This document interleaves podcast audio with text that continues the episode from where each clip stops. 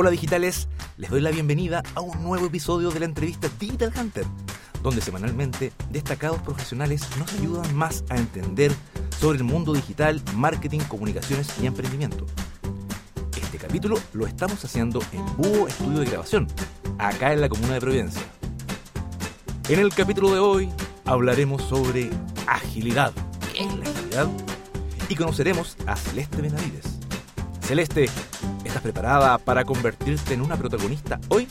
Muy preparada. Soy el Headhunter Digital chileno y esto es... La entrevista Digital Hunter. Con ustedes, Cristian Parrao. Bien amigos, nuevamente gracias por estar con nosotros en una nueva entrevista Digital Hunter y vamos a presentar a nuestra invitada. Ella es Celeste Benavides, es profesional de la agilidad con más de 10 años de carrera vinculada a la implementación real en contextos de transformación digital. Agile, coach y facilitadora integral, cuenta con formación en diversos marcos de trabajo y escalamiento ágil, siendo certificadora en varios de ellos. Ha trabajado con industrias como banca, telecomunicaciones, retail, entre otras. Se encuentra fuertemente vinculada con la comunidad latinoamericana de agilidad, siempre en busca de nuevas herramientas y tendencias para facilitar el cambio en las organizaciones. Su experiencia del mundo de la creatividad, publicidad y marketing ha han permitido mezclar estas disciplinas con la agilidad. Celeste, muchas gracias por estar con nosotros. Muchas gracias, Cristian. Feliz de estar acá conversando contigo. Excelente. Celeste, en tu presentación, escuché al, leerlo, al presentarte, eh, y, pensando en gente que a lo mejor no sabe qué es la agilidad, partamos definiendo. Eh, eh, estoy seguro que muchas personas, bueno, los que están quizás en el, mundo de las, de las empresas, de, la, de lo digital, quizás del marketing, les suena, saben o les suena, yo ahí tú nos vas a contar cuánto cree la gente que realmente sabe, pero debe haber otro grupo que dice agilidad como algo deportivo. Partamos, ¿qué es la agilidad? De hecho, justamente cuando te escuchaba presentarme, dije, uy, hay un montón de palabras que a lo mejor a la gente no le son familiares. No solo la agilidad, facilitación, marcos de trabajo, son como cosas extrañas. Eh, bueno, la agilidad es difícil de, definir de una sola manera, pero voy a tomar la definición de un ex colega, eh, Mauro Strione, que siempre la, la traemos porque me parece, al menos a mí, muy esclarecedora. La agilidad es, eh, es un mindset, es una forma de pensar, es una mentalidad em, que está definida por, bueno, principios, valores eh, y se manifiesta en un montón de prácticas que actualmente las empresas están implementando en sus eh, procesos de transformación digital. La agilidad en sí misma, bueno, parte, no sé si voy por la historia al tiro, porque puede ser descriptivo. Pero, inmediatamente me surge una duda, o sea, si es una forma de pensar, sí. lo de las empresas es eh, secundario. Em, o, no, o, nace con las empresas. Lo que pasa es que esta mentalidad ágil va acompañada de prácticas, herramientas, marcos de trabajo que son de mucha utilidad para las empresas que están en, en estos procesos. Entonces, digamos que por una parte tenemos la mentalidad, la forma de pensar, y eh, en paralelo tenemos cómo esa mentalidad se ejecuta. Las acciones, las, las formas de medir inclusive, las formas de armar equipo, todo eso es una manifestación como si fuera la punta de un iceberg donde abajo tenemos todos estos valores, principios, formas de pensar. Entonces, ¿Cómo eh, nace? ¿Cómo, nace?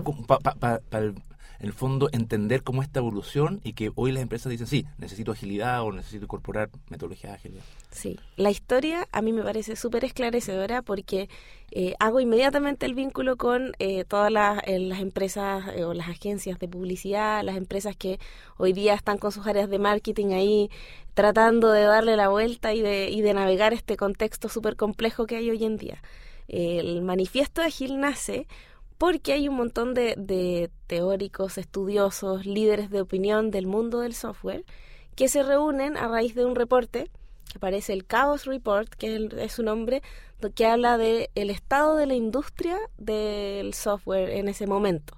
Estoy hablando de 99, 2000, 2001, por ahí. Con el software, con el desarrollo de software en esa época. Y ese reporte decía que los clientes no están recibiendo los productos que, que quieren o con presupuestos mucho mayores a los que esperaban eh, y en tiempos mucho mayores también a lo que ellos esperaban. Entonces, al final tenemos una industria que dice, oye, hay un problema, existen distintas personas que nos están diciendo esto no está funcionando y son nuestros clientes. ¿Qué hacemos con esto? y en este momento de inflexión, ellos la decisión que toman es de juntarse, reflexionar, tuvieron una jornada y dijeron, bueno, vamos a tomar una acción que no va a ser una lista de pasos a seguir, sino que va a ser un manifiesto. Y aquí es donde ocupan esta palabra que ahora está tan de moda. Sí, muy bonito, muy bonito porque el manifiesto ágil habla de eh, en lo que ellos creen, lo que ellos valoran eh, y cómo esta, esta eh, valoración a, por ejemplo, las personas y sus interacciones, la respuesta ante el cambio, em, a los acuerdos previos con el cliente y esta negociación que se tiene con el cliente sobre eh, un papel, que es lo que, claro, nos vincula contractualmente, pero no es nuestro objetivo final.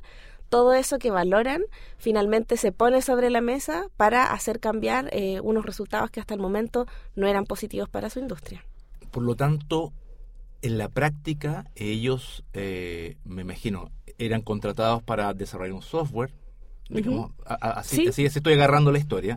Se dan cuenta de esta, de esta problemática, genera este, generan este manifiesto, em, pero que, que, en el fondo no te dice cómo desarrollarlo. Exacto. El manifiesto es como, pensemos de esta manera. Correcto. O sea, tiene cuatro valores y tiene 12 principios que son un poquitito más descriptivos de cómo, cómo actuar.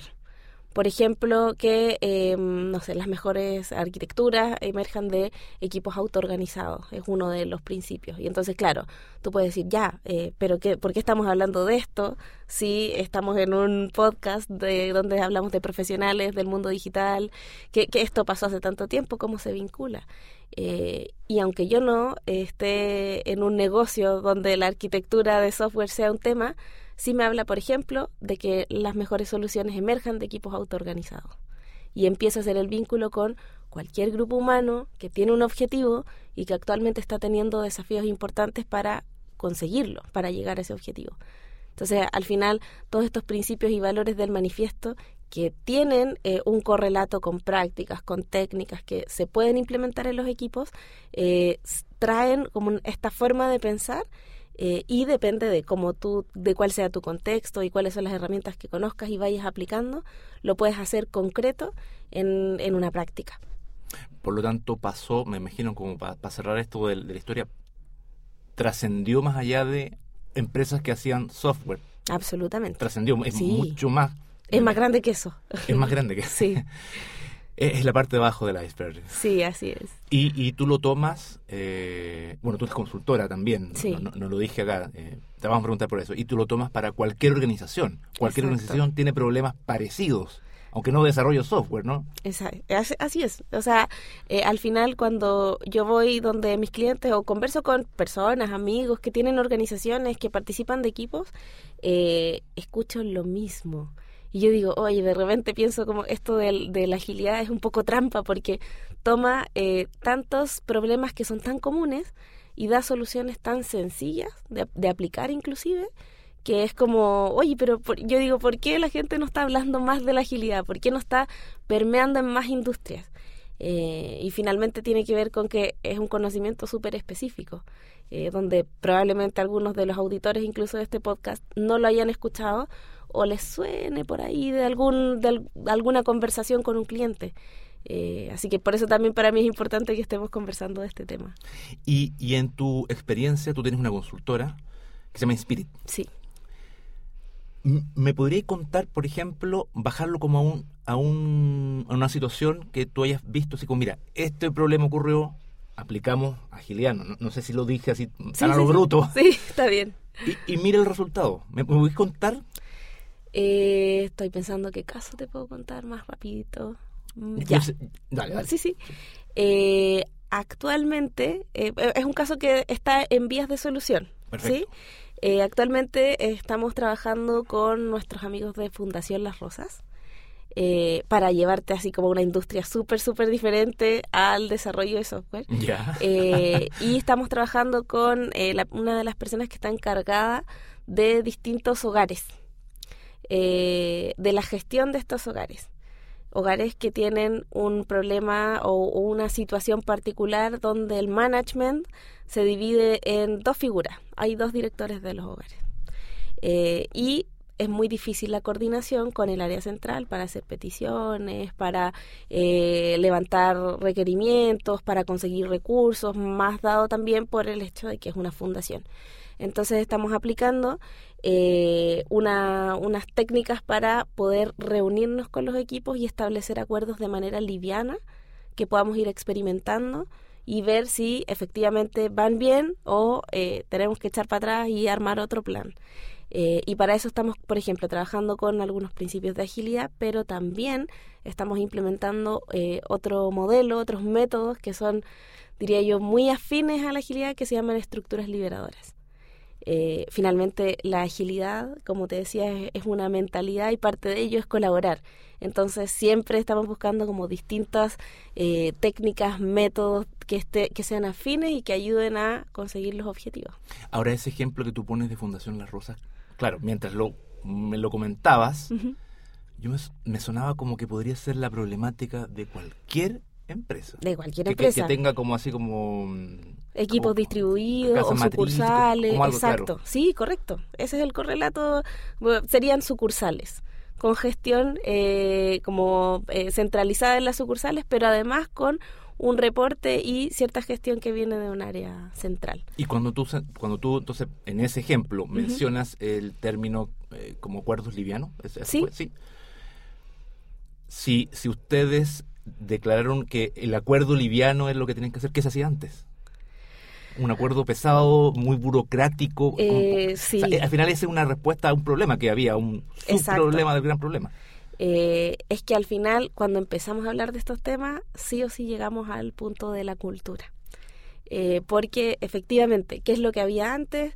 Mucha burocracia, muchas reuniones súper extensas donde nadie llegaba a ningún acuerdo, em, muchos acuerdos impuestos por parte de las jefaturas que eh, los mandos medios no alcanzaban ni siquiera a comprender y ya los tenían que estar ejecutando. Como no los comprendían, los ejecutaban mal. O sea, si te fijas, son cosas que a todo el mundo le pasa en general.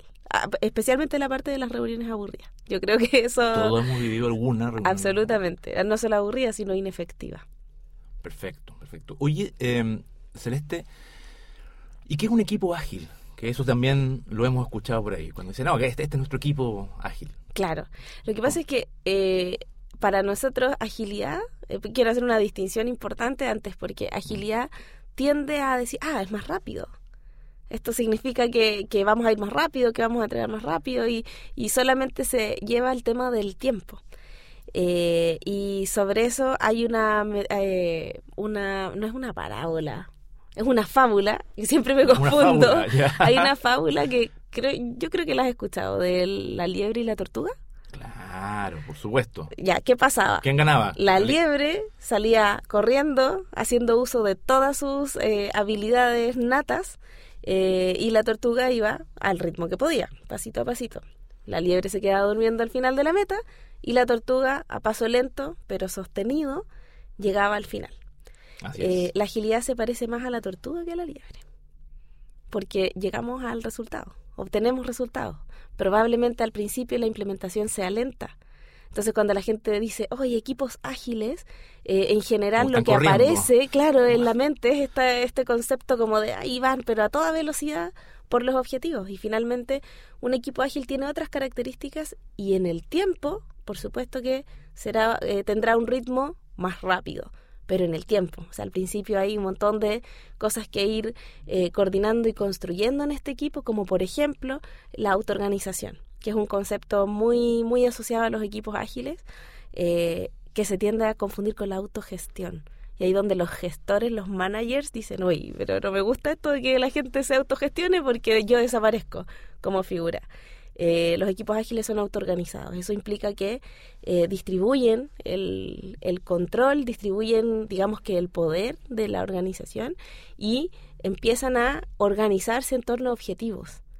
Eh, otra característica de un equipo ágil, por ejemplo, es que hay muchas disciplinas y habilidades expresadas en, en, los miembros del equipo. Eh, puede ser que haya expertos en distintos temas, pero en general son profesionales T, eh, que tienen una profundidad en un tema, pero que como le llaman exactamente eh, y tienen conocimiento Eh, de Expliquemos otros lo que es temas. para que la gente no sé qué. Es un profesional que, digamos, siguiendo la forma de una T, de una letra T, horizontalmente tiene eh, varios conocimientos, ¿ya? Pero solo uno tiene una gran profundidad. Y ahí se forma la, la patita De la vertical de la T. Ya. Exactamente. Eh, en general los profesionales ágiles o los profesionales más bien que trabajan en equipos ágiles tienen estas características porque como todos se organizan en función de un objetivo, en la consecución de este objetivo, de repente pasa que, por ejemplo, uno un día está medio trabado con, con un tema que es de su expertise. Por lo tanto, oye, Cristian, ¿por qué no te sientas conmigo y me ayudas este día a trabajarlo? Yo te enseño lo que sé eh, y tú me das tu opinión desde tu punto de vista. Entonces empezamos a distribuir el conocimiento. Eh, por lo tanto, al final, al ir sobre un objetivo todo el equipo, se genera este concepto eh, en inglés de ownership, como de, de propiedad sobre el objetivo que estamos persiguiendo. Eh, y obviamente si tú sientes que el objetivo es personal, yo voy a ir, pero con todas mis habilidades y con toda mi fuerza a conseguirlo. Por lo tanto, se traslapan positivamente, claro, se Sí. traslapan positivamente los conocimientos. Claro. O sea, si el, me voy a como al marketing digital. Si alguien eh, que es el diseñador, pero sabe también como de envío de emailing, eh, en la parte horizontal de la T, es, bueno porque si es que falta el de emailing ese día, él va a poder ayudarlo. Es como algo así, ¿no? Absolutamente. Y no solo eso, no solo, o sea, lo del apoyo y el, y el compañerismo también es súper importante. Pero algo que me parece que es valioso para el cliente que recibe el, el producto de esto es que eh, si es un diseñador en el mismo caso, que entiende cómo funciona la plataforma MailChimp, por ejemplo, eh, va a poder dar una solución mucho más integral al cliente, donde no solamente hago una pieza de diseño y como si fuera una, una fábrica de manufacturas y me imagino tiempos modernos de Chaplin, donde pasa para el lado, aprieta una tuerca, pasa para el lado, le pega un martillo, con un martillo un clavo y, va pasando así, sino que es una- un profesional que entiende el objetivo final. eh, y está haciendo junto con sus compañeros que la pieza completa responda a ese objetivo final. Ahora, eso implica un eh, aprendizaje y curiosidad, porque al final todos esos conocimientos, sigamos con el caso del marketing Sí. digital, que es el que, el que tenemos más, más cercano, ¿sí? eh, tienes que saber más, po. Claro. De, de tu, de tu trabajo propiamente tal, tienes que saber más. ¿Cómo- ¿Cómo has notado eso? ¿La gente le interesa? Hay, hay otros que dicen, no, no, no, yo hago lo que, lo que vine a hacer nomás. Eh, bueno, ¿Cómo ves hay de todo, como, como dicen por ahí en la, en la Villa del Señor, pero eh, hay un estudio de una profesora estadounidense que se llama Carol Dweck, les recomiendo también ver, buscarla en, en TED, porque ella tiene una charla TED muy interesante sobre eh, mentalidad también. A propósito de que la agilidad es una mentalidad, ella distingue dos tipos de mentalidad. eh, la mentalidad fija o fixed mindset y la mentalidad de crecimiento o growth mindset. Eh, y esto es bien importante, porque hay, ella dice dos tipos de personas, así como para clasificarnos en un lado o en otro. Eh, un tipo de personas que dice, yo hago esto para lo cual estoy asignado, me pagan para esto. No me yo- pida más. No me pida más porque no corresponde, si no hablemos de plata.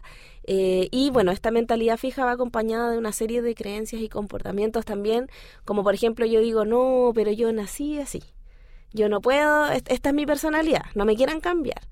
Eh, y es una mentalidad en donde no, no comprende o, o no concibe, mejor dicho, el poder eh, adquirir nuevas habilidades, mejorar en ciertos aspectos de su vida, versus una mentalidad de crecimiento, que son personas que dicen, no sé, pero voy a aprender. Eh, voy, voy más allá eh, para poder adquirir nuevos conocimientos, eh, recibo el feedback, me gusta que me dé feedback porque eso habla de quién soy yo hoy, no en quién me puedo convertir. Por lo tanto, lo que tú me digas que hoy día me falta, yo voy a ir a buscarlo para que mañana no me falte y ser un mejor profesional, eh, entre otras cosas, ¿no? Como haciendo el resumen, pero eh, a raíz de eso, eh, efectivamente, en contexto, por ejemplo, en agencias, nos vamos a encontrar, si queremos implementar agilidad, con personas para las cuales no es el espacio más cómodo. eh, para estar.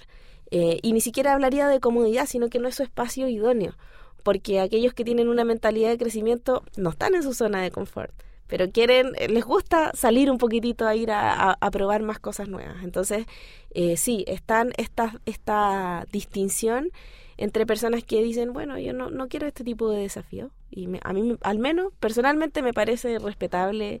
Eh, la agilidad no es la solución a todos los problemas del mundo. Sin embargo, ese pensamiento no suena muy moderno. No suena para los nuevos, para estos tiempos y los que vienen. Así es. Pero, bueno, cada uno con su, con su forma de pensar, sí.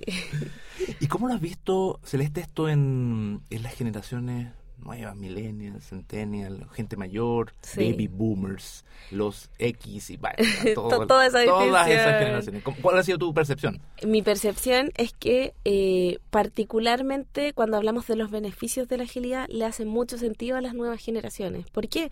Porque no hablamos de sacrificarnos como en la vieja escuela, de estar horas y horas encerrado en una agencia esperando que se me ocurran las ideas o a resolver el desafío que tengo, eh, sino que se habla mucho de, bueno, es un ritmo sostenible.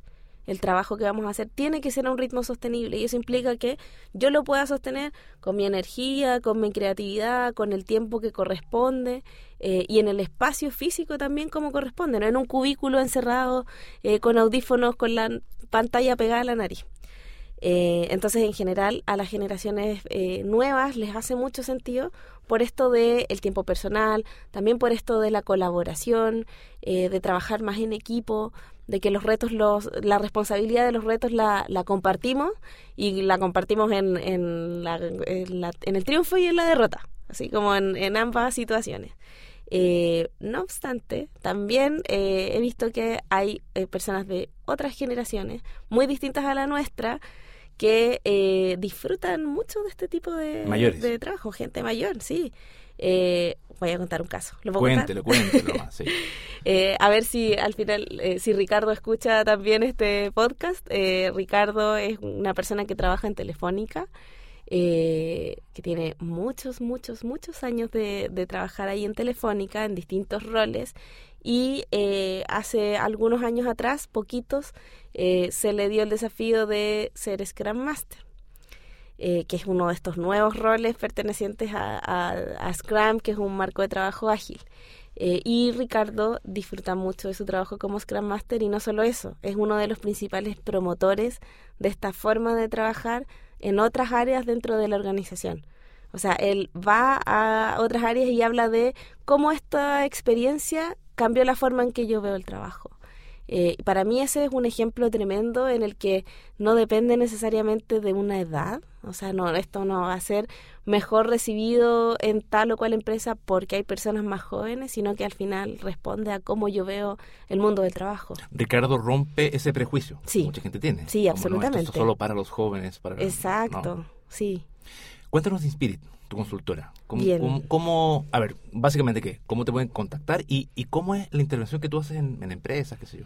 Sí, en Inspirit nosotros buscamos eh, ayudar e inspirar a las personas a que faciliten la evolución de sus organizaciones. Eso implica que eh, yo no quiero como consultora de Inspirit estar tres años apoyando una organización porque eso implica que fallé absolutamente en mi misión de que las mismas personas que ahí trabajan faciliten el cambio.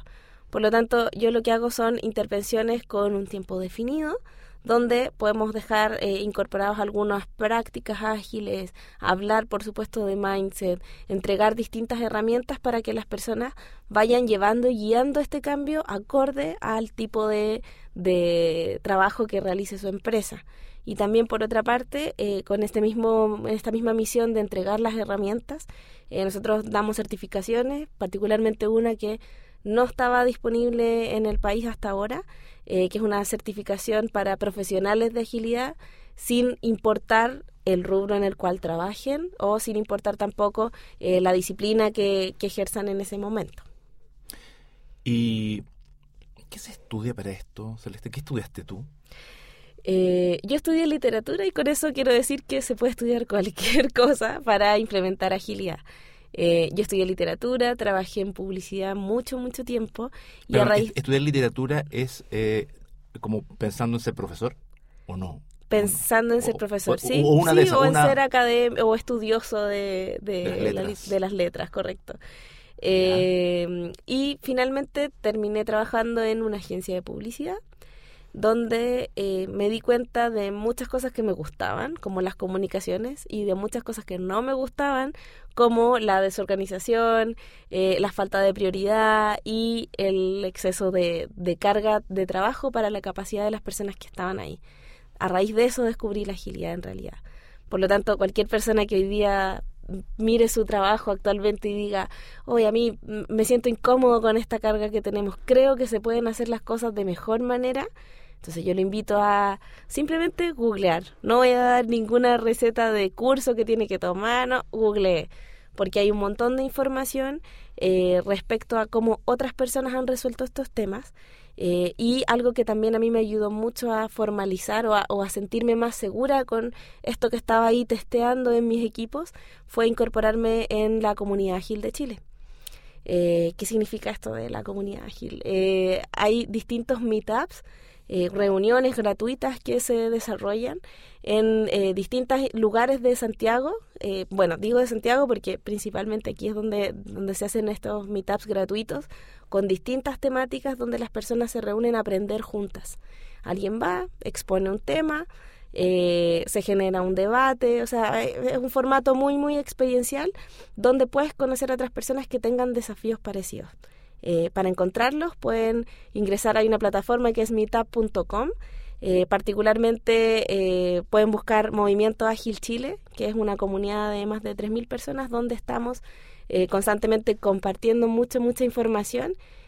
Así que yo creo que la invitación es a, a tirarse a la piscina de, de buscar nuevas formas y mejores formas de hacer las cosas que hacemos hoy en día en el mundo del trabajo. Celeste Benavides, te queremos agradecer eh, que hayas aceptado nuestra invitación. Eh, esto de la agilidad eh, para, para la gente, bueno, el caso mío que no soy experto, pero escucho y leo algunas cosas, se ve fascinante, se ve fascinante cómo, cómo Sí. cambia la mentalidad en, en- en las organizaciones. Eh, hay harto material, Así es. hay eh, cosas que no pudimos abordar, abordar ahora, obviamente por tiempo, Scrum, Kanban, tiene... Sí. Eh, Hay mucha profundidad. hay mucha sí. profundidad, hay mucha profundidad. Así que, nuevamente, gracias. ¿Palabras al cierre? Muchas gracias por la invitación. A mí me apasiona hablar de estos temas y hay también muchas personas en la comunidad que les gusta hablar, así que nada, súmense a alguna de las próximas reuniones de mitad. Eh, bueno, y ahí conversamos y compartimos un cafecito. Muchas gracias a ti por la invitación. Bien, digitales, será hasta la próxima entrevista Digital Hunter. Nos vemos.